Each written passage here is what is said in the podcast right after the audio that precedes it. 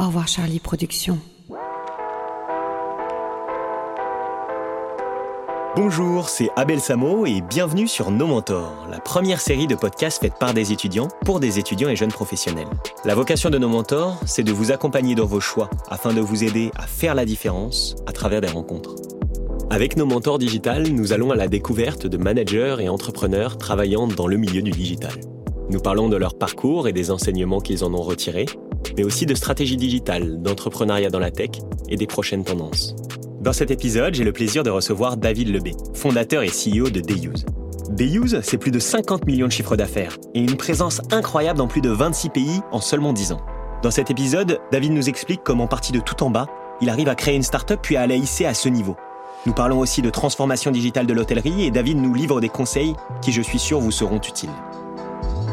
Bon épisode Bonjour David, je suis très heureux de te recevoir pour cet épisode de Nos Mentors Digital. Si ça te convient, je vais commencer cet épisode par te présenter rapidement à nos auditeurs. Oui, bien sûr. Bonjour Abel. Bonjour, et n'hésite pas à me couper si tu veux rajouter quelque chose, si euh, je me trompe ou quoi que ce soit. Ça marche. Donc euh, David Lebé, tu es fondateur de Dayuse, la première plateforme de réservation mondiale qui permet de réserver des hôtels pour quelques heures. Selon tes dires, je crois que le but de DayUse, c'est de proposer une nouvelle alternative aux consommateurs d'hôtels afin qu'ils payent le juste prix pour la juste consommation. Absolument. Vous existez depuis une dizaine d'années, vous avez levé plus de 18 millions d'euros et vous êtes présent dans 26 pays. C'est ça. En parallèle de tout ça, tu es aussi investisseur dans plusieurs euh, boîtes, une dizaine de boîtes, telles que Miro, Creeds et d'autres. Ouais. Et avant cela, tu as eu un parcours euh, je pense, on peut dire assez atypique pour un entrepreneur parce que tu as commencé à travailler, euh, je crois, vers 16 ans en hôtel, dans l'hôtellerie. Ouais, assez atypique, ouais, pour un dirigeant, pour un entrepreneur aussi, mais je pense que euh, d'avoir travaillé assez jeune et d'avoir été assez vite confronté à la vie professionnelle euh, m'a permis aussi d'entreprendre plus tôt, peut-être que certains autres entrepreneurs, puisque j'ai monté des use à l'âge de 28 ans. Ouais. D'accord, d'accord. Bah, justement, on va, on, va parler de tout ça par la suite, mais juste avant, si tu devais résumer toutes ces expériences et euh, ce que tu en as retiré en deux, trois mots-clés, ouais. quels seraient-ils? Alors le premier qui viendrait, euh, c'est la résilience, évidemment. Euh, entreprendre, c'est jamais très simple. surtout entreprendre dans un secteur qui est aussi puissant que l'hôtellerie globalement, mais plutôt le monde du travel plus grossièrement il y a forcément un gros besoin de résilience parce qu'on attaque une industrie qui est donc très forte, qui est très puissante, mais qui est aussi très hermétique au changement et à l'évolution. Euh, C'était dans l'intérêt de personne de voir émerger forcément euh, d'autres acteurs qui viennent chambouler euh, les acteurs historiques. Je dirais que ça c'est le premier mot. Ensuite le deuxième mot, je dirais que c'est bon, c'est un petit peu la même chose. J'allais dire la persévérance, mais plutôt l'ouverture d'esprit dans ces cas-là. D'accord. Euh, parce que attaquer, euh, monter une entreprise telle que moi je l'ai fait au travers de Dayuse, euh, au démarrage et à la création de, la boîte, j'avais pas du tout imaginé qu'elle prendrait cette ampleur-là, qu'on serait effectivement sur, sur un, très grand nombre de territoires, qu'on ait des bureaux en Asie, aux États-Unis, en Europe. et donc forcément, il y, y, a une capacité à être très ouvert d'esprit un, pour recruter des, les bonnes personnes euh, et surtout euh, sur des connaissances que moi j'avais pas. Euh, je, je, pense que le, le la qualité première d'un bon entrepreneur, c'est de savoir ce qu'il ne sait pas faire, de manière à prendre les bonnes personnes euh, sur les bons postes, qui vont permettre de faire grandir l'entreprise et qui vont aussi permettre que moi je comprenne bien euh, les secteurs. Euh, mais il y a aussi une ouverture d'esprit à avoir quand on part sur du multi-territoire et notamment sur des zones avec des cultures différentes, comme peuvent l'être l'Asie ou les États-Unis. Il y a une capacité d'adaptation qui doit être très forte.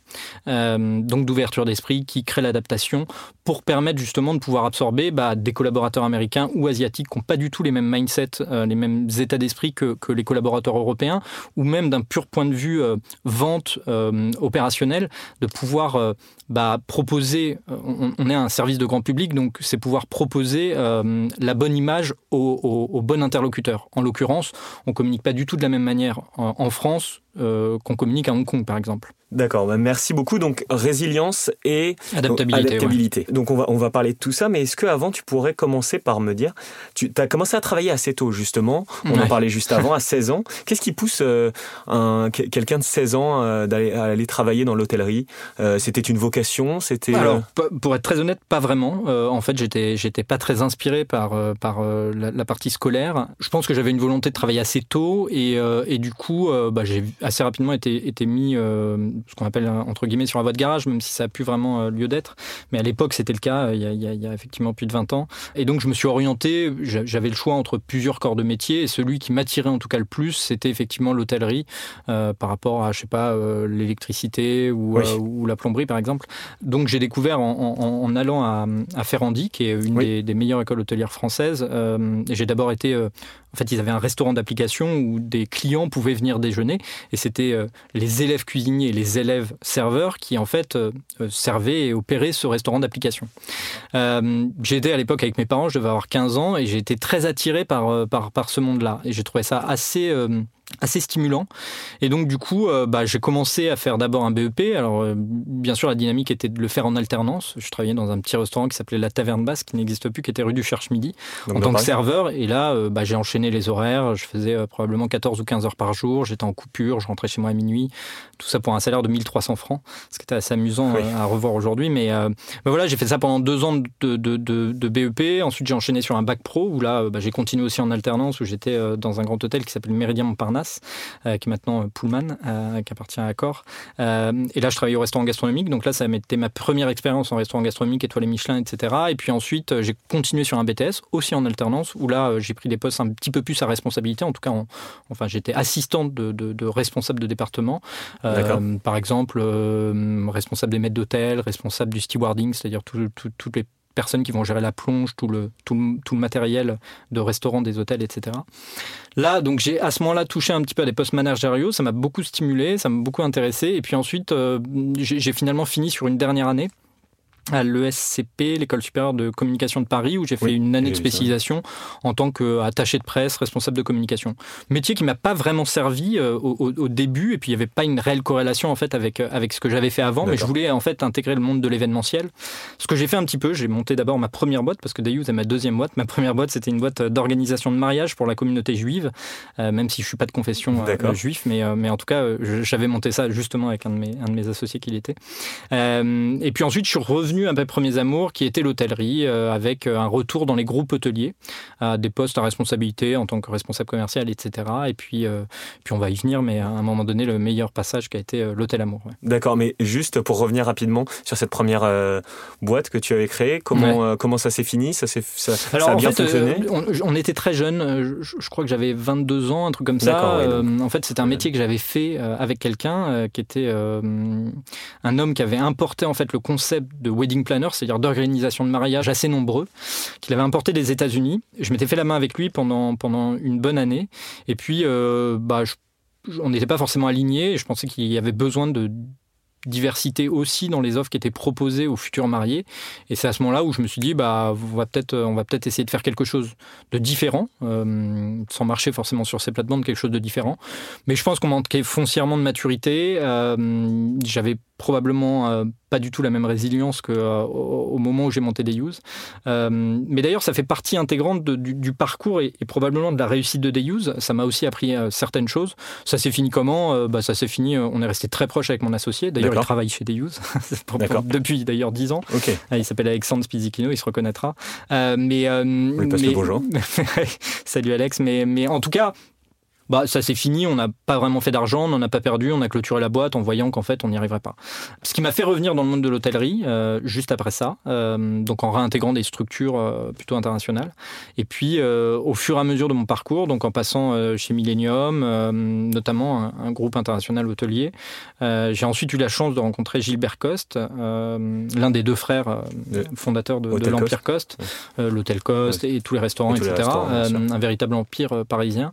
Et euh, et il m'a donné ma chance euh, en tant que bras droit, euh, donc quasiment numéro 2 d'un hôtel qui s'appelait le Costeka, qui était un palace, qui était avenue Kléber, et qui a deux ans après mon arrivée, a été mis en vente. Et c'est à ce moment-là où j'ai eu la chance pendant ces deux années-là de, beaucoup échanger avec le fils de Gilbert qui s'appelle Thierry Coste, avec qui euh, j'ai entretenu une relation assez, assez, euh, assez sympa. Et, euh, il m'a à ce moment-là proposé d'aller rencontrer son associé, qui était aussi un de ses meilleurs amis, qui était le patron de l'Hôtel Amour et qui s'appelait Emmanuel Delavenne. Et là, ça a été le début de la grande aventure où j'ai découvert l'hôtellerie euh, indépendante, euh, l'hôtellerie branchée, forcément, c'était un des lieux les plus, les plus branchés de la capitale.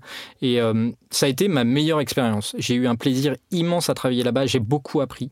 Et surtout, j'ai compris comment pouvait fonctionner aussi une boîte de l'intérieur en étant très proche du du fondateur et du, patron qui s'appelle Emmanuel de Haven et qui m'a qui m'a beaucoup fait confiance et qui est devenu assez rapidement euh, mon mentor.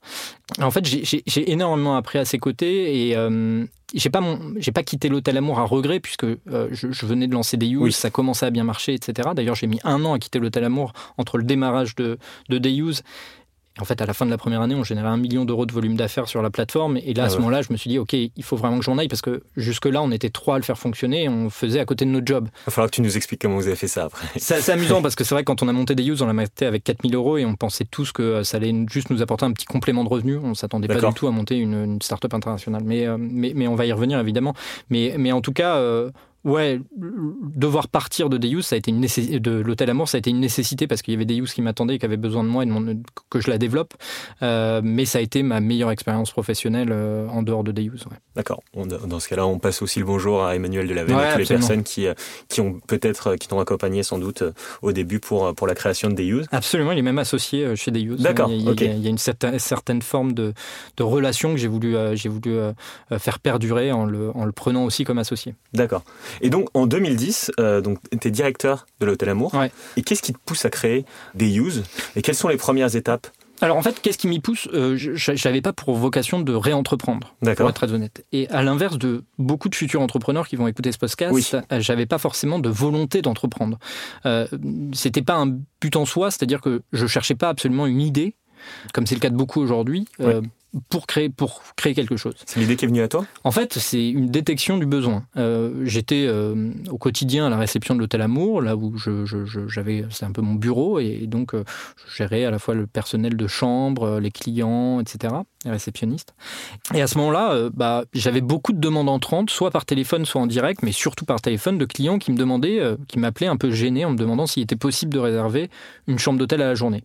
En fait, pourquoi est-ce qu'ils pourquoi est-ce qu'il posait cette question? C'est parce que, de par le nom que véhiculait l'hôtel Amour, les gens se disaient Ah, tiens, typiquement, c'est peut-être un peu comme un love hotel. D'ailleurs, un des associés, qui s'appelle André Sareva, euh, qui est graffeur, qui est un street artiste assez, assez connu, avait passé beaucoup de temps au Japon où, euh, euh, au moment de la création de l'hôtel Amour, il avait un petit peu cette idée derrière la tête, un peu des love hotels. Alors, ça n'a pas été complètement fait comme ça, hein, c'est un vrai hôtel. en tout cas, il avait eu cette idée-là au démarrage, et je pense que ça avait été pas mal repris, je pense, dans la presse. Et donc, il y avait des, des, des clients qui, qui m'appelaient en, en, me demandant si c'était possible. Ils avaient toujours un air un peu gêné, un ton un peu gêné. Je l'ai fait pendant assez longtemps à l'Hôtel Amour. D'ailleurs, dès que je leur disais oui, oui, c'est possible, ils voulaient réserver instantanément pour le jour J, etc. il y avait une grosse demande, oui. Ouais, il y avait, il y avait une grosse demande. Et il y avait même une demande à laquelle on ne pouvait pas totalement répondre. C'était un petit hôtel qui avait 24 chambres, faire euh, plus de 2 DU, c'était pas forcément techniquement vraiment faisable, puisqu'on avait un certain nombre de femmes de chambre, il y avait des gens qui restaient à l'hôtel pendant plusieurs nuits, etc. Donc on ne pouvait pas vider leurs affaires de la chambre pour euh, mettre un client à la place. Donc techniquement, on ne pouvait pas le faire beaucoup. Et puis, à un moment donné, un peu par curiosité, j'ai essayé de regarder euh, auprès de mes homologues, auprait des, des autres directeurs d'hôtel, si ils avaient aussi cette demande-là. J'ai compris qu'eux aussi avaient, avaient, avaient, avaient, euh, vivaient la même chose que, que moi. Et à ce moment-là, euh, bah, un peu par curiosité, mais ça a mis du temps. Hein. Je pense que j'ai dû mettre un an avant que la lumière s'allume, quoi, tu vois. Euh, j'ai commencé un petit peu à chercher sur Internet en tapant des mots-clés, genre chambre en journée, chambre pour quelques heures, chambre pour l'après-midi, hôtel pour l'après-midi, etc. J'ai vu que ça avait été, je sais pas, volontairement ou involontairement délaissé par les grandes centrales de réservation type Booking et Expedia. Il y avait rien. Il y avait rien qui existait. Tu vois, t'avais pas un formulaire, un truc qui, qui répertoriait les hôtels avec des prix définis, etc. Ce que j'avais perçu aussi à l'hôtel Amour, c'était que c'était pas juste d'avoir la disponibilité, c'était que le consommateur, il allait passer trois heures et qu'il trouvait pas ça très logique quand je lui ai annoncé le prix d'une nuit. Et donc à ce moment-là, j'ai détecté qu'en fait, il fallait créer un good deal pour le consommateur, un, bon coup, quoi, tu vois, euh, avec un discount de prix par rapport à la nuitée. Alors on pouvait pas le discounter euh, en se disant euh, la nuit c'est 21h parce que tu as un check-in à 15h, un check-out à midi, donc c'est 21h. Et donc on va faire 3 heures sur une base de prix de 21h parce que sinon en fait tu faisais payer 25 balles ton day use et là par contre en tant qu'hôtelier tu pouvais pas du tout rentrer dans tes frais.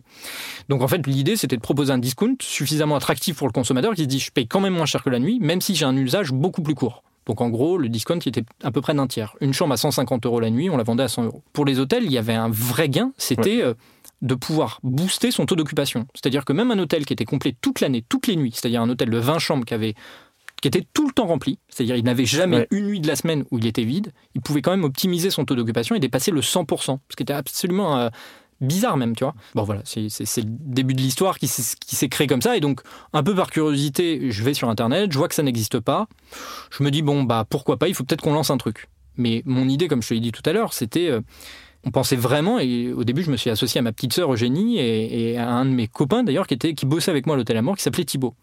Et en fait quand on a monté des use, on l'a monté avec 4000 euros au départ et on s'est dit ok, enfin, tu vois, on va faire euh, peut-être 20 euh, use par mois et ça nous fera un billet de 100, euh, tu vois, ou 200 balles à la fin du mois qui viendra mettre un peu de, beurre dans les épinards à la fin du mois. Mais tu vois, il n'était pas du tout envisagé qu'on quitte notre job et qu'on se consacre à ça à plein temps. Et puis, il y a eu un phénomène qui a créé l'explosion et que je recommande forcément à tout entrepreneur qui se lance, si c'est un sujet suffisamment attractif pour la presse et si c'est un sujet grand public, c'est le, buzz médiatique. Nous, on a profité de ça. C'est-à-dire que, en fait, on a mis 4000 euros sur la table. À la fin de la première année, on faisait un million. Et quand j'ai rencontré les premiers investisseurs, ils m'ont dit ce que tu as généré en visibilité presse gratuite pendant toute cette première année. Si tu avais dû le payer, ça t'aurait coûté plus d'un million d'euros.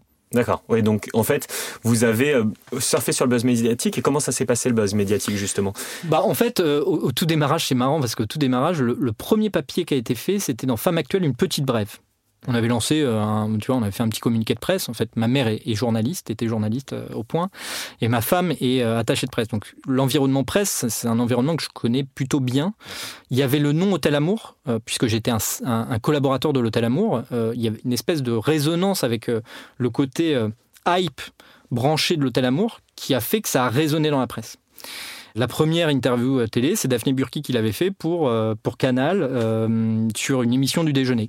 Et tu vois, tu as un premier article de presse, ça résonne, et ensuite, bah, ça a été la, cascade d'articles de presse. C'est-à-dire que chaque jour, j'avais deux ou trois parutions presse dans différents médias, mais de, la presse féminine à la presse économique, à la presse spécialisée travel, voyage, comme dans Le Monde ou Le Parisien, tu vois, c'était incroyable. Et ça, on, t'as rien fait pour euh, forcément favoriser ça Est-ce que est-ce qu'il y a des il y a des tips que tu aurais, des, des, conseils que tu aurais pour justement essayer de favoriser ces buzz médiatiques? Bah déjà, il faut que le sujet s'y prête. Ouais. Nous, on était sur, euh, tu vois, la consommation hôtelière pour quelques heures. Euh, forcément, tu vois, c'était un peu. Ça fait réagir un petit peu. Subversif, suffisamment subversif, pour que, tu vois, ça crée de la résonance chez les lecteurs. Donc, forcément, c'était un sujet attractif pour la presse.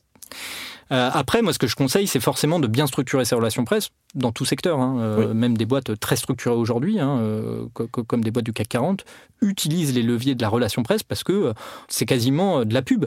C'est même de la meilleure pub que de la pub. C'est-à-dire, tu as, un journaliste qui va parler de ton service en bien c'est encore mieux que juste placarder en disant mon service il est génial tu vois. Mais comment un étudiant pourrait justement euh, créer ses relations presse? Parce que est-ce qu'il irait euh, dans les bureaux des, journaux? Est-ce que en fait il faut préparer un, communiqué de presse ouais plutôt bien tourné pour qu'il soit attractif. D'ailleurs, ça m'a fait sourire parce que par la suite, quand j'ai rencontré des, journalistes et qu'on a évoqué ce sujet-là, ils sont bombardés de communiqués de presse, les journalistes. Et certains me disaient, en fait, euh, j'en reçois tellement chaque jour, peut-être une centaine par jour de communiqués de presse, qu'ils ne peuvent pas tous les lire. Donc tu vois, euh, c'est un petit tips pour, euh, pour, pour tes, les gens qui vont écouter le podcast, mais à un moment donné, elle m'expliquait qu'elle prenait tous ses dossiers de presse, tous les, toutes les enveloppes de dossiers de presse, elle les tapait sur son bureau, et les trois qui ressortaient, c'était les trois qu'elle prenait, les autres elle les mettait à la poubelle, et elle lisait les trois dossiers de presse. Alors, je pense qu'ils ne fonctionnent pas tous comme ça. Il faut avoir un... Tu mets un, peu de plomb dans ton, dans ton enveloppe? Bah, je sais pas, t'essayes en tout cas de, de, la faire dans un format un peu différent ouais. pour qu'elle ressorte. Mais en tout cas, il faut avoir un sujet suffisamment attractif, et puis il faut bien rédiger un beau dossier de presse, bien le mettre en avant, et puis ensuite si tu as des relations avec des journalistes, bah, tu t'appuies dessus. Ou alors sinon, euh, bah, tu achètes un fichier de journaliste tu leur envoies ton, communiqué de presse, et puis après, c'est les relances. De quelle manière tu vas faire tes relances? Est-ce que vous avez bien reçu? Ah non, vous l'avez pas reçu, je ne l'ai pas adressé à la bonne personne, donc donnez-moi le bon contact dans votre journal à qui je peux l'adresser, etc. Et puis ensuite, c'est les relances qui vont contribuer au fait que bah, le journaliste va avoir envie ou non d'en parler. Après, il y a aussi une question d'actualité. Euh, si ça tombe dans l'actualité, le journaliste va vite s'en emparer.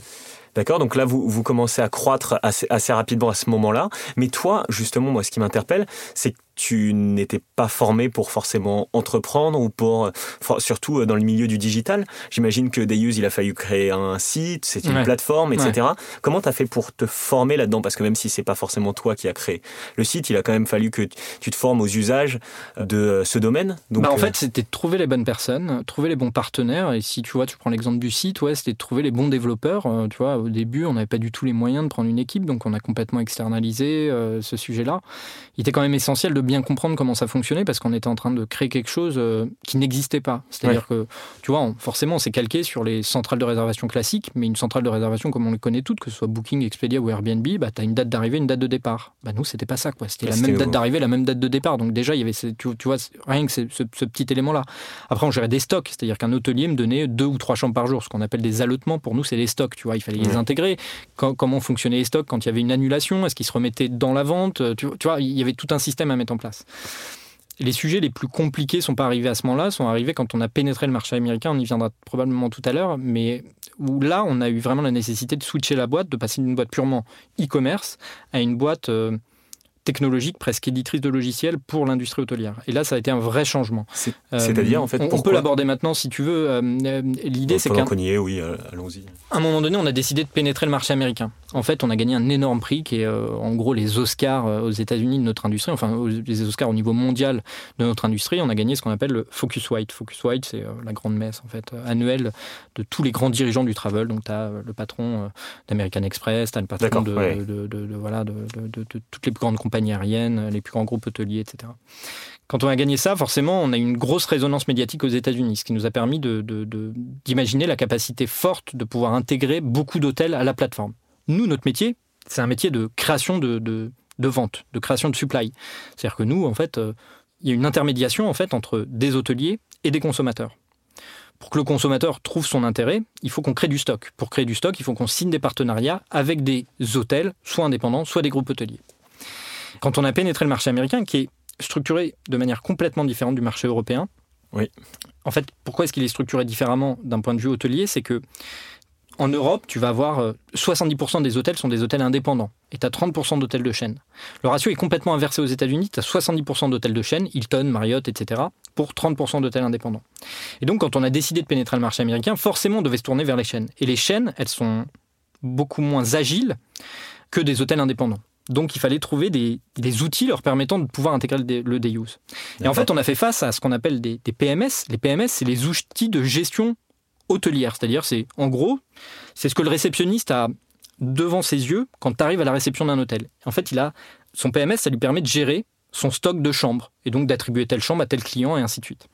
En fait, les PMS n'étaient pas du tout conçus pour accueillir le day use. Pour faire simple, une chambre, égaler une nuit uniquement. Tu pouvais pas rajouter un nouvel asset dessus.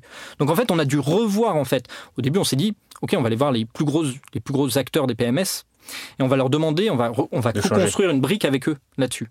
Mais en fait, euh, tu avais autant de PMS que de chaînes hôtelières. Donc euh, c'était, euh, tu vois, chaque chaîne hôtelière a son PMS ah, différent, etc. C'est pas comme, par exemple, les CRM, certains logiciels où tu as un, un, leader. Là, il y avait justement plein. Bah, pour tout te dire, le leader, il s'appelle Opera. C'est un leader assez connu, tu vois, qui, est beaucoup utilisé. Il, représentait 7% de part de marché au niveau mondial. Tu vois. Donc c'est extrêmement fragmenté. L'idée, c'est que donc là-dessus, on a été obligé, on s'est dit, bon, soit on va avoir tout le monde, ça va nous prendre un temps de dingue, soit on crée notre propre outil. Et donc, on a créé notre propre outil pour permettre, encore en, rodage, mais qu'on sort progressivement, en fait, avec des briques progressives, qui permet aujourd'hui aux hôteliers de pouvoir beaucoup mieux gérer, d'un point de vue opérationnel, le day use. Mais tu vois, il y a une capacité à s'adapter. Tu vois, pour en revenir aux, deux mots du démarrage, l'adaptation, c'est exactement ça.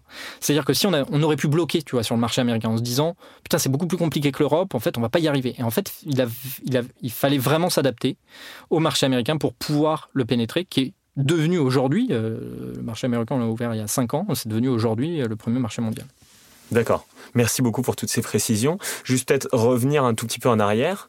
Donc, entre 2010 et 2015, je crois que vous levez pas forcément de fonds.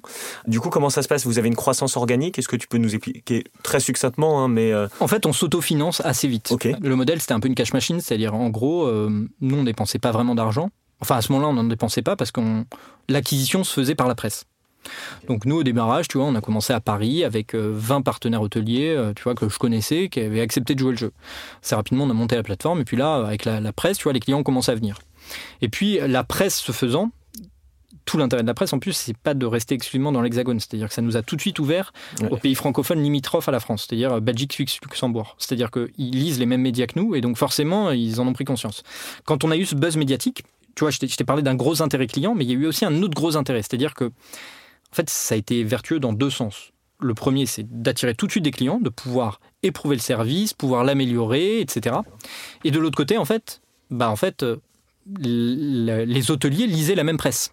Et donc, du jour au lendemain, on s'est retrouvé à passer au démarrage, ça a duré peut-être un mois, tu vois, la phase de prospection. On est passé d'une phase de prospection à une phase réceptive. C'est-à-dire qu'on avait tellement de demandes entrantes quotidiennes d'hôtels qui voulaient adhérer à la plateforme et au concept qu'en fait, on avait juste à faire le tri, à se baisser pour.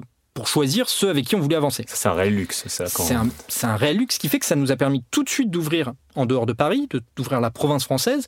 Et puis quand on a vu affluer les demandes en Belgique, en, en Suisse, au Luxembourg, on s'est dit, bon, bah, pourquoi pas Et donc assez rapidement, on a ouvert ces territoires-là. Et puis le premier territoire sur lequel on s'est penché, euh, ça a été euh, d'abord l'Angleterre, mais très tôt aussi euh, l'Italie.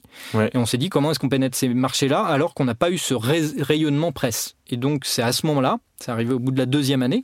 Mais deuxième année de Deus La deuxième année de Deus, ah donc 2011, on a attaqué l'Angleterre et l'Italie. Ah oui, ça, Assez tôt parce qu'en fait, on s'autofinançait. Nous, c'est une plateforme de mise en relation. Donc, on a un consommateur qui arrive sur la plateforme, il book chez nous, ils payent à l'hôtel et nous, à la fin du mois, on récupère euh, bah, notre dû qui correspond à cette mise en relation. Euh, depuis, il s'est passé aussi beaucoup de choses. On, fait beaucoup pour les hôteliers, on communique, on, a le service client pour eux, on gère tout l'IT, etc. pour les hôteliers.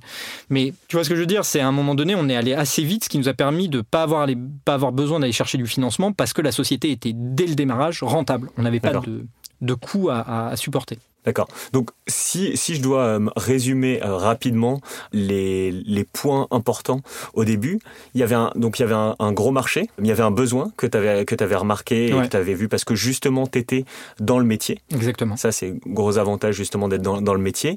En plus de ça, il y avait, on peut appeler ça un océan bleu, c'est-à-dire qu'il y avait, il y avait pas grand monde, il y, avait personne, il y avait personne qui faisait ce que tu faisais. Et en plus de ça, tu as eu rapidement une grosse visibilité grâce à ta communication et du coup, ce cocktail ensemble, avec, j'imagine, bien sûr, tes équipes, ton recrutement, etc., a permis de faire grossir euh, des use de, de, façon très... Euh, tu as une part hein, qui, est, impalpable, mais qui est, bien présente, c'est la chance. Hein. Il y a un moment donné, tu as besoin d'un alignement de planète, et effectivement, dans ce que tu dis, euh, bah, c'est ce qui ressort aussi beaucoup. La résilience doit être là, la connaissance doit être là, le travail doit être fourni, mais parallèlement à ça, si tu manques de chance, ça peut pas vraiment bien fonctionner. quoi. D'accord, oui. Oui, effectivement. Mais, mais quand tu nous dis que après tu, tu commences à attaquer l'Italie, l'Angleterre, etc., vous êtes dans 26 pays, c'est très rare, justement. Je crois que vous faites plus de 80% de chiffre d'affaires. Ouais, 85% est fait à l'étranger. Le premier marché mondial, c'est les US, puis l'Angleterre. Après, tu as la France, donc, qui est le plus historique. Ensuite, tu as l'Allemagne, Hong Kong, l'Australie, Singapour. Euh, voilà. D'accord. Mais on est présent au Brésil, on est présent au GCC, on est euh, enfin, dans les Émirats arabes, euh, on est présent en Thaïlande, on est présent dans quasiment tous les pays européens, au Canada, aux États-Unis. enfin, ouais. D'accord, mais et pour ça, pour conquérir ces pays, est-ce qu'il y a un modèle que vous répliquez? Vous ne faites pas un bureau, j'imagine, dans chaque pays? En fait, on réplique exactement le même modèle. D'accord. Et, je vais être très honnête, à un moment donné, quand on a pénétré le marché américain, forcément, quand tu pénètres le marché américain, c'est un marché qui est tellement gros à fort potentiel et en même temps tellement différent de l'Europe qu'il était plus juste de l'attaquer avec des Américains. D'accord. Malgré tout, il fallait qu'on ait quand même un pont entre la culture européenne qu'avait l'entreprise et euh, la pénétration du marché américain. Pour pouvoir faire ce pont de la meilleure des façons, on s'était dit il faut qu'on trouve un peu un mouton à cinq pattes, c'est-à-dire quelqu'un qui a une culture européenne, voire un mindset même français, mais qui a beaucoup opéré aux États-Unis et qui est même peut-être américaine. Et on a trouvé des, des, des moutons à cinq pattes. On en avait trouvé quelques. Enfin, il y en a d'abord eu une, puis une deuxième. Et systématiquement, il y a une volonté de tout de suite réadapter le service au marché américain. D'accord. Et en fait, on a tenté de le faire comme ça pendant deux ans, un truc comme ça comme beaucoup de boîtes. Hein. D'ailleurs, tu écoutes tous les entrepreneurs français, ils te disent que d'abord, ils ont perdu deux ans avant que ça marche. Hein. en général, souvent, c'est souvent comme ça. Tu, tu, changes peut-être une fois, deux fois tes équipes avant de trouver la bonne équipe pour le, bon fonctionnement. C'est arrivé à beaucoup de gens. C'est exactement ce que disait Antoine Boulin dans le premier épisode, qui font des perches. Ouais, c'est un truc qui ressort beaucoup parce que euh, tu as forcément envie de bien faire, mais il y a, y, a, y, a, y a, un marché qui, qui t'attend pas, quoi, tu vois, et sur lequel tu n'as pas forcément les bons réflexes. Et systématiquement, elles ont voulu changer la roue, tu vois, réadapter le modèle euh, à la clientèle américaine. Tu vois, par exemple, dans notre modèle, on n'avait pas la carte de crédit en garantie parce que pour nous, c'était un frein à la conversion, de par la confidentialité qu'une partie de notre clientèle recherchait dans l'usage des chambres d'hôtel à la journée. J'imagine ça. On sait pourquoi. Et aussi euh, de par la flexibilité, c'est-à-dire qu'en soi, il n'y avait pas de raison de mettre une carte de crédit. Une carte de crédit, elle est là, quand tu réserves une chambre en nuitée, c'est là pour euh, garantir que tu vas venir. Oui. Parce qu'effectivement, si tu viens pas, bah, l'hôtelier, il a une vraie perte parce qu'il aurait pu louer sa chambre à un autre client. Au lieu que ce soit toi, ça aurait été un autre client qui s'est venu qui aurait payé la nuit. en revanche, en journée, c'était pas une perte. À la rigueur, c'est un manque à gagner si nos clients ne viennent pas. Mais de toute façon, la chambre, elle aurait été vide. Donc, la notion de carte de crédit, en fait, et de garantie bancaire ne servait à rien. ça avait une, c'était pas logique. Alors c'était beaucoup demandé par les hôteliers, tu vois, parce que euh, process classique de nuitée, on va faire pareil, mais c'était pas du tout logique d'un point de vue consommateur, tu vois. Et c'était pas du tout bon pour nous. Ce qui fait que, bah, pour nous, il était évident qu'on allait marcher, pénétrer le marché américain de la même façon. Ah, mais non, il faut faire comme ci, il faut faire comme ça, etc. On a tenté tout un tas de trucs pendant deux ans pour que ça ne marche pas du tout. Et au final, vous êtes Et au final, on est revenu à la méthode première. Et c'est juste. Et là, ça fonctionne. Rapidement, euh, si, cette, méthode, est-ce que, est que tu peux nous donner, euh, justement, nous expliquer un peu comment, comment vous avez fait? Est-ce qu'il y a des choses que, justement, d'autres entrepreneurs pourraient répliquer là-dessus? C'est difficile. Je pense que chaque chaque chaque modèle est différent. Chaque modèle est différent, chaque boîte est différente. Euh, maintenant, si en tout cas je devais remonter une boîte, si c'était un conseil que je me donnerais en tout cas à moi-même et qui peuvent, tu, vas te donner aux, gens qui vont écouter, c'est en tout cas de se faire confiance. C'est-à-dire que en théorie, l'entrepreneur il porte des convictions. Euh, moi, je suis très drivé, tu vois, par euh, par par mes perceptions, par mes ressentis, par mes convictions. C'est quelque chose à certains moments que j'ai essayé de pas de fuir, mais en tout cas de ne pas utiliser à outrance. en fait, euh, il y a un truc dont je me rends compte, c'est que quand il y a un doute, c'est qu'il n'y a pas de doute. Quand tu es sûr de quelque chose, va au, va au bout des choses, crois en ta vision. Il y a un moment donné, euh, tu vois, si j'avais pas décidé de changer les choses du jour au lendemain aux US, euh, on serait encore, euh, tu vois, enfin, je pense qu'on aurait même quitté les US, tu vois. Je pense qu'il faut croire en soi et qu'il y a des moments où l'entrepreneur, de par son âge, de par les personnes qu'il va prendre, et moi j'ai pris à un moment donné, quand tu vois, typiquement, tu lèves beaucoup d'argent avec des gros fonds. On va en parler juste après. Tu as besoin, tu vois, à un moment donné, de trouver des gens légitimes, tu vois, et tu raisonnes souvent par l'âge ou l'expérience. Ce qui fait qu'en tant qu'entrepreneur, quand tu es plus jeune et que tu n'as pas toute cette expérience, bah, tu vas te retrouver tu vois, à les écouter beaucoup. Et tu vois, c'est peut-être l'erreur qu'à un moment donné, j'ai peut-être un peu trop commis. Ce que j'ai beaucoup rectifié, c'est qu'aujourd'hui, euh, bah, on peut me dire euh, ce qu'on veut. J'écoute, bien sûr, je prends en compte, j'analyse, etc. Mais je, j'ai aussi ma propre conviction des choses et, et, et, et je m'écoute plus qu'avant. C'est ça aussi qu'on veut essayer de faire avec, avec nos mentors. On veut euh, faire en sorte que les euh, étudiants et jeunes professionnels qui vont nous écouter puissent euh, avoir des conseils, etc. Mais après, c'est à eux de créer leur propre voie et justement d'avoir d'avoir leur, autonomie et, et comme tu nous disais justement. Peut-être si on peut revenir justement sur le, le, moment où vous avez levé beaucoup. En 2015, donc vous levez avec plusieurs fonds, dont notamment un très connu qui s'appelle Partech. Comment ça se passe une levée Si tu pouvais résumer en une ou deux minutes, comment ça se passe une levée pour les personnes qui, ne savent pas comment ça se passe? Une levée, ça prend beaucoup de temps. Ça te défocus du day-to-day et de l'exécution. C'est un passage obligatoire si tu veux euh, aller vite, scaler, euh, tu vois, accélérer. parce que vous étiez déjà, vous, vous grossissiez de façon assez organique, donc vous n'aviez pas forcément besoin de lever. C'était pas si vous ne leviez pas, vous, vous étiez mort. En fait, tu vois, il y a cinq ans, euh, si on levait pas, Aujourd'hui, le fait d'avoir levé, on est là où on est aujourd'hui. On est sur une boîte qui est rentable, euh, qui est, présente multi-territoire, euh, qui va créer des nouvelles verticales bientôt, etc., qui fonctionne bien. Si on n'avait pas levé, euh, je pense que pour atteindre ça, on n'aurait pas mis 5 ans, on aurait mis probablement 15 ou 20 ans, tu vois. Donc en fait, c'est une capacité à aller beaucoup plus vite, à éviter aussi qu'il y ait d'autres entrants sur le territoire qui, aillent plus vite que toi. À un moment donné, forcément, la question s'est posée de se dire si c'est pas nous qui levons, ce sera probablement un autre aussi. C'est un mariage, une levée. c'est un nouveau mariage avec avec d'autres partenaires. Tu vois, tu as ton cercle de départ, tu vois, qui vont être tes associés, peut-être quelques business angels, euh, familiaux, amicaux qui t'ont fait confiance. Puis là, tu passes dans une nouvelle étape, tu vois, avec. Euh, en fait, c'est c'est très important de lever de l'argent, pas que pour l'argent que tu vas lever. C'est très important parce que ça te, ça te, ça t'oblige à te structurer. Ça hum, te permet d'attirer des C-level, tu vois, des, des, des, profils euh, très stratégiques. Ça te donne de la cohérence par rapport au secteur dans lequel tu es. Forcément, tu vois, les groupes hôteliers, te regardes d'une autre manière quand tu as levé beaucoup d'argent avec des partenaires financiers très solides et très puissants. Et les médias aussi, j'imagine Ouais, bah, tu as, une nouvelle résonance, exactement. C'est un point qu'on a, que, que j'ai pas abordé, mais tu as raison. Euh, tu vois, euh, typiquement, euh, je pense que post-levée, on a dû, je crois qu'on l'avait calculé, je crois qu'on avait eu plus de 1200 parutions presse, mais même dans des pays comme le Koweït, tu vois, le premier qui me saute aux yeux, tu vois, on n'avait jamais eu le projet d'aller au Koweït, on n'y est pas et on n'y sera probablement jamais, tu vois. Mais, mais tu vois, c'est assez rigolo, tu vois, de te dire, tu as, une résonance qui va même en dehors des frontières euh, que toi, tu avais déterminées comme des frontières stratégiques pour toi. Mais euh, ça te permet de te structurer. Euh, ça permet de dynamiser aussi ton équipe, c'est-à-dire que c'est que c'est une étape, mais cette étape faut bien la préparer. Parce que euh, parfois, tu peux avoir le sentiment d'être arrivé euh, au bout du chemin, alors qu'en fait, euh, c'est juste, ça n'est que la première étape du chemin que tu viens de, franchir. C'est une milestone, c'est Ouais, exactement. Et tu as, plusieurs milestones, tu vois. Tu as ta première levée, tu as levé en site, tu as ta levée significative, tu vois, à plusieurs millions.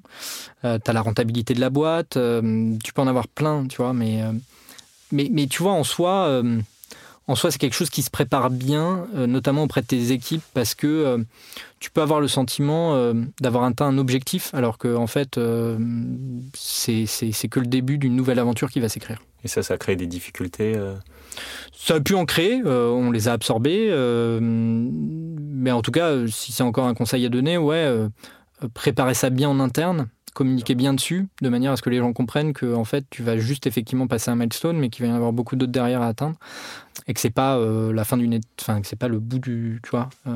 Bien sûr. Et donc là, maintenant, donc après, après ces, différentes levées, vous avez continué à vous développer. Maintenant, je crois que vous êtes rentable depuis un an, ouais. Un an, d'accord. Comment est-ce que tu vois donc le, le, futur de DIU justement en ce moment Là, on, enregistre euh, en septembre 2020, donc en période euh, en période post confinement, euh, Covid qui repart un petit peu. Je, je, vois que euh, il y a l'hôtellerie, c'est l'hôtellerie, c'est un secteur qui est en difficulté en ce moment. Mais euh, j'ai l'impression que Deus propose une alternative et ce qui, ce qui fait que ça m'a l'air d'assez bien fonctionner justement euh, malgré le contexte. Comment toi tu vois tout ça et ce qui va se passer par la Tu vois ta question, tu vois, elle aurait eu lieu il y a un an. Je t'aurais dit, je t'aurais donné un plan de, de, croissance hyper ficelé, hyper précis. Tu vois, un certain nombre de territoires d'une nouvelle verticale, tout un tas de trucs, etc. Tu m'aurais posé la question, tu vois, pendant le confinement, je t'aurais, juste au moment du déconfinement, je t'aurais dit euh, l'avenir de la boîte, il faut déjà qu'elle survive. Aujourd'hui, c'est vrai qu'on est dans une situation euh, beaucoup plus confortable que notre secteur. Euh, pourquoi? Pour plusieurs raisons. La première, c'est qu'on est sur une consommation locale, une consommation qui n'est pas liée, tu vois, c'est le Parisien va consommer à Paris, le New-Yorkais va consommer à New York. On n'est pas lié à du déplacement. Donc déjà, bon, tu vois, on est un peu préservé, tu vois, de, de, ce que vivent les autres sur la nuitée. Le deuxième élément, c'est qu'on est sur une consommation de nécessité plus que d'expérience, c'est-à-dire que les gens ont vraiment besoin de se retrouver euh, dans une chambre d'hôtel, etc. Donc d'un point de vue consommateur, c'est vrai que hum, Bon, on voit, euh, tu vois, on était sur des rythmes de croissance plus élevés que ceux que je vais annoncer, mais tu vois, on est euh, entre 10 et 20% de croissance par rapport à l'année dernière. D'accord, malgré le contexte. mois d'août, on a fait plus 10% tu vois, par rapport à l'année dernière. Malgré le fait que sur notre parc hôtelier de plus de 5000 hôtels, il y en a encore au moins 30 ou 40% suivant les territoires, beaucoup euh, en Angleterre, en Italie, en Espagne. Mais euh, sur un certain nombre de territoires, tu vois, on a 30 à 40% de parc hôtelier qui n'est même pas réouvert. Tu vois. Donc, euh, ce qu'on faisait sur 5000 hôtels, tu vois, on le fait aujourd'hui sur, sur 4000 hôtels.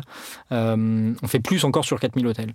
Donc il y a une vraie appétence des consommateurs. J'imagine avec par exemple le télétravail, les gens qui en qui en peuvent plus de travailler chez eux, qui vont peut-être travailler à l'hôtel. Absolument, ouais, c'est aussi une des tendances qu'on observe. Il y a beaucoup de, de, de, travailleurs nomades aussi qui viennent, euh, télétravailleurs qui viennent dans, dans les chambres d'hôtel pour être au calme, pour être isolés. Et c'est beaucoup plus sécurisant d'ailleurs que les, que les coworking, etc. Mais euh, de, l'autre côté, donc d'un point de vue purement client, ouais, on est sur une croissance à, euh, tu vois, entre 10 et 20% sur, euh, sur août et septembre.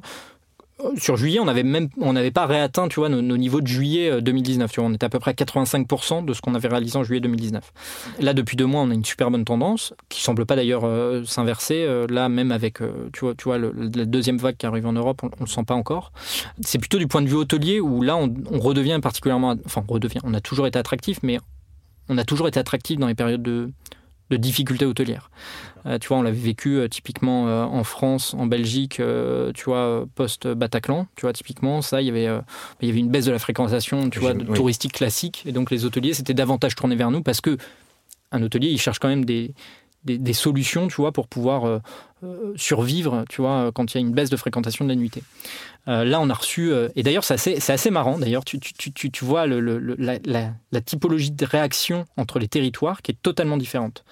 Tu vois, nous, on a mangé une vague, en fait, de l'Est vers l'Ouest, donc d'abord, tu vois, on l'a mangé sur Hong Kong, Singapour, etc., et puis ensuite, on l'a on prise sur l'Europe, Là, on, est, on a confiné tout le monde. nous, on a fermé la plateforme dès qu'il y a eu les confinements sur chaque territoire.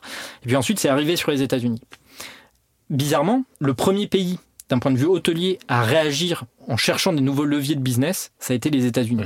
Ça a été les premiers à se tourner vers nous. Dès le mois de mai, tu vois, on avait des centaines de demandes d'hôteliers qui voulaient adhérer à la plateforme. Tu vois, euh, en, Europe, c'est arrivé euh, là début septembre, tu vois. Pourquoi? Parce qu'en fait, euh, les, hôteliers américains étaient beaucoup moins aidés par subvention d'État que l'étaient les hôteliers européens. Et donc c'est au moment où il y a eu la rentrée, tu vois, des hôteliers européens qui se sont vraiment posé la question de bon, on fait comment maintenant? Alors que tu vois, les Américains avaient beaucoup plus anticipé ça parce qu'ils n'étaient pas aidés et qu'ils ont une capacité, et un de, mes, un de mes associés, qui est aussi un de mes mentors, qui s'appelle Charles, Petrocelli, qui est un ancien patron d'Amex, euh, m'avait dit qu'il n'était pas euh, si surpris. Il avait dit, euh, de sa connaissance, les hôteliers américains, enfin le marché américain, se tournait, était beaucoup plus réactif en cas de crise que pouvaient l'être les autres territoires. D'accord. Merci beaucoup pour euh, toutes ces précisions.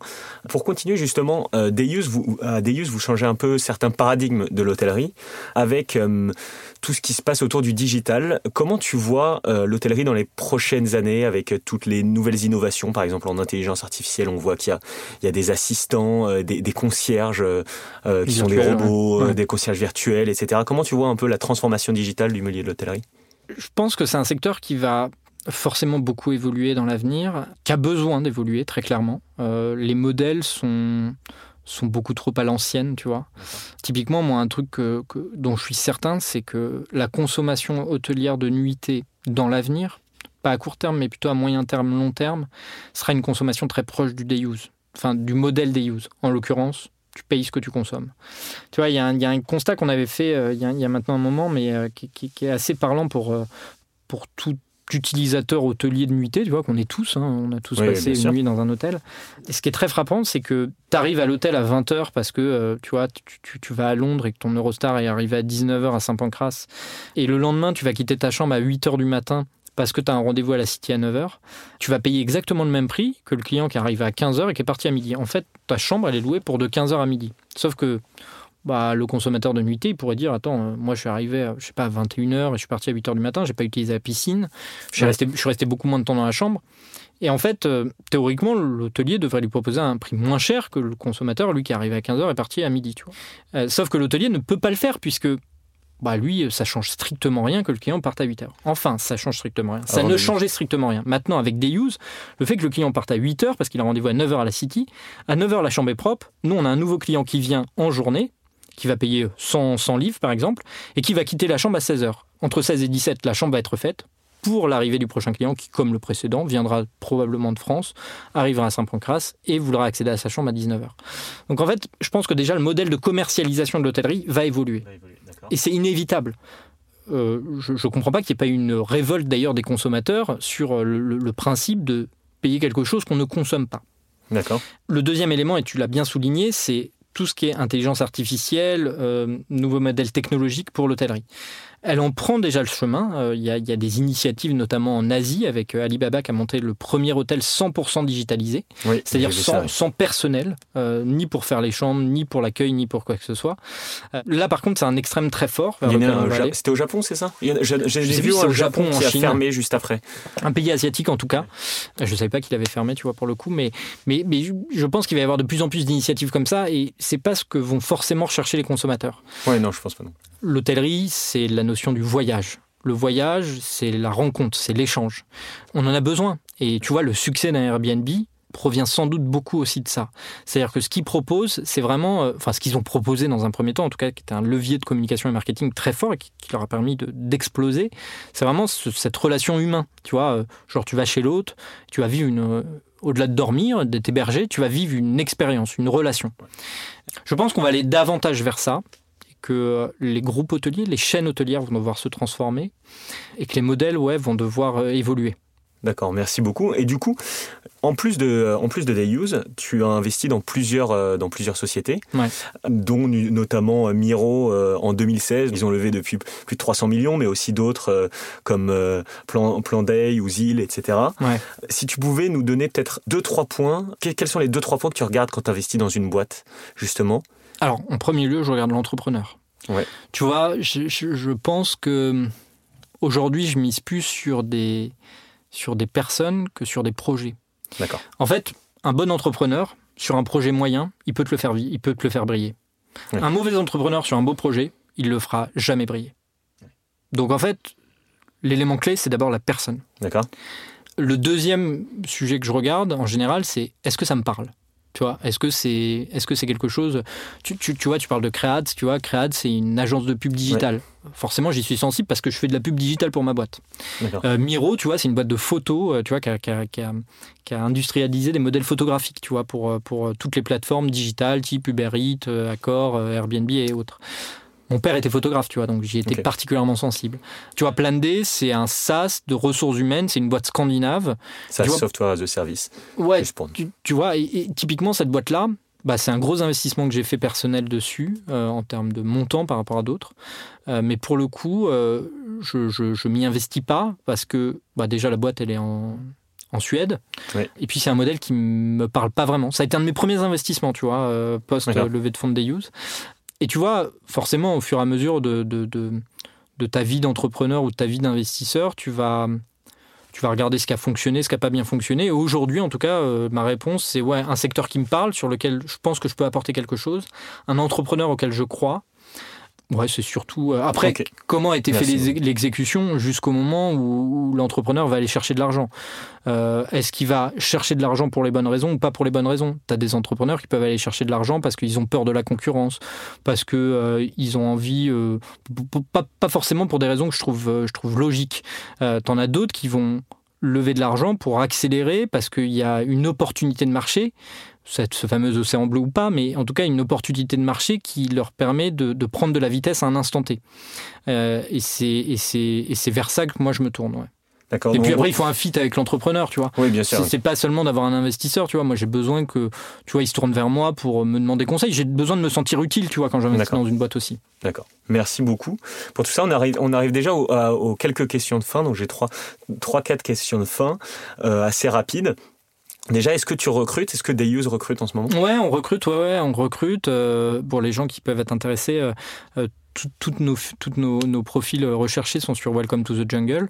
Euh, on recrute un brand content manager, on recrute un, un responsable SEO, on recrute euh, des sales, on recrute, euh, enfin voilà, pas mal de profils ouais, différents dans la boîte. Ouais.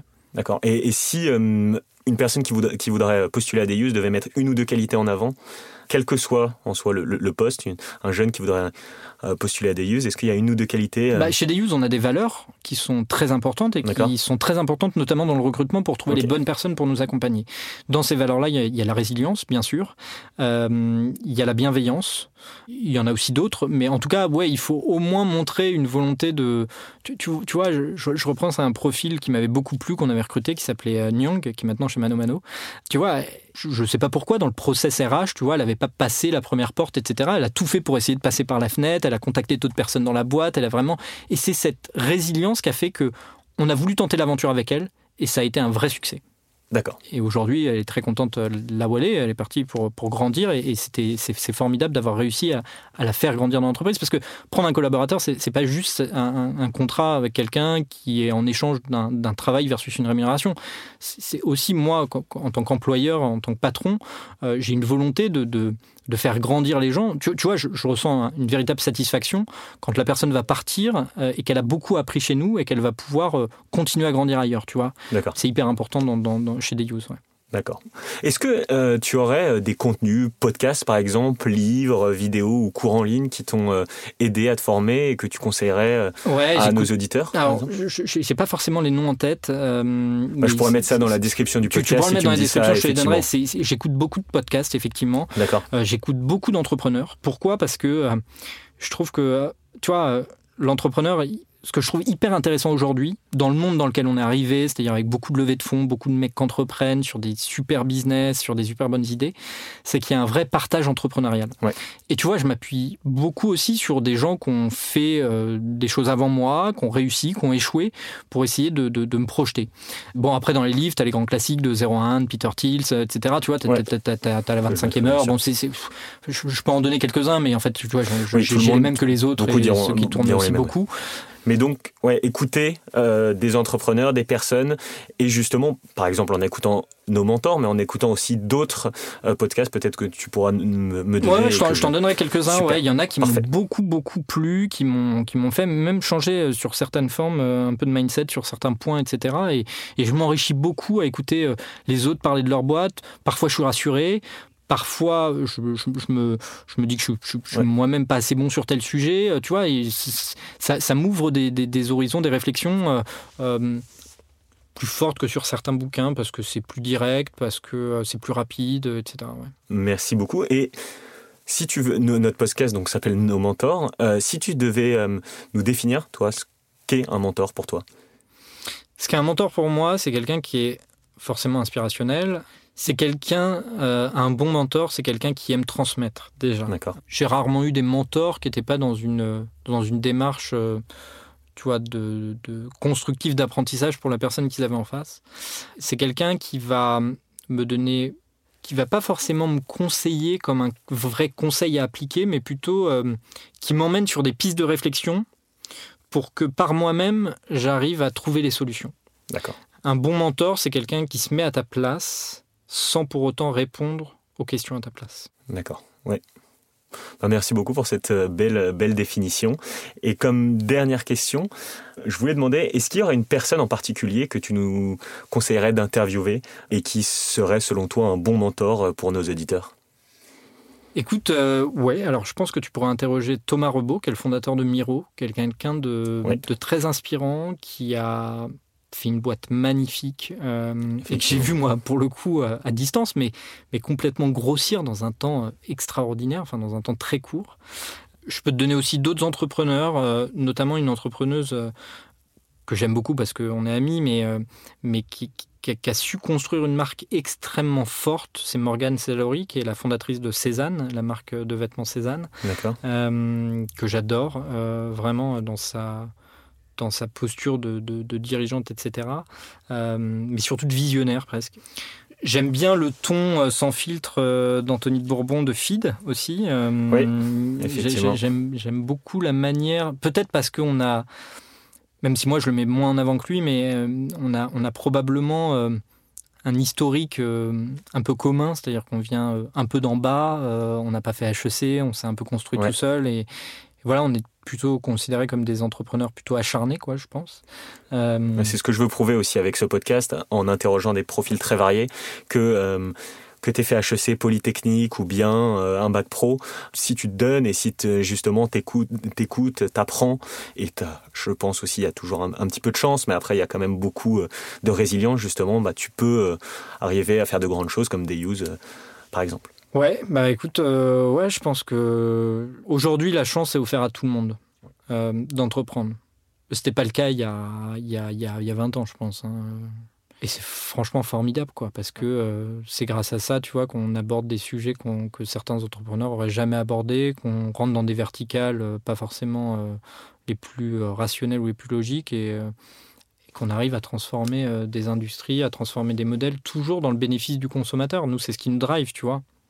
Ce qui me drive au quotidien, c'est pas. euh, je suis drivé par l'intérêt hôtelier, je suis drivé par le revenu de la boîte, mais ce qui me drive le plus, en fait, c'est euh, euh, l'expérience utilisateur, le consommateur, tu vois. Je, je fais pas une boîte pour être là sur 5 ans, tu vois. Je fais une boîte pour être là dans 50 ans. Et, et pour être là dans 50 ans, si tu mets pas le user, le consommateur au centre du sujet, tu vas te fourvoyer tôt ou tard. D'accord. Bah merci beaucoup. Je pense que c'est des belles paroles euh, pour finir cet épisode. Merci de ton invitation, c'était hyper agréable. Bah merci beaucoup d'avoir répondu à, à ces questions et euh, bah, une prochaine fois j'espère. Avec Au revoir. plaisir. Au revoir. Merci beaucoup d'avoir écouté cet épisode. Si cela vous a plu, vous pouvez vous inscrire à la newsletter sur le site nomointour.com et nous suivre sur votre plateforme de streaming préférée afin de ne louper aucun prochain épisode. Vous pouvez aussi suivre nos mentors sur Facebook, LinkedIn, Instagram, où vous pourrez nous communiquer vos questions pour les futurs épisodes. N'oubliez pas de partager le podcast avec vos amis si cela vous a plu et de mettre 5 étoiles sur Apple Podcast. Cela nous aidera beaucoup. Je suis évidemment preneur de vos retours, alors contactez-moi sur LinkedIn pour que nous améliorions ensemble ce programme. À bientôt!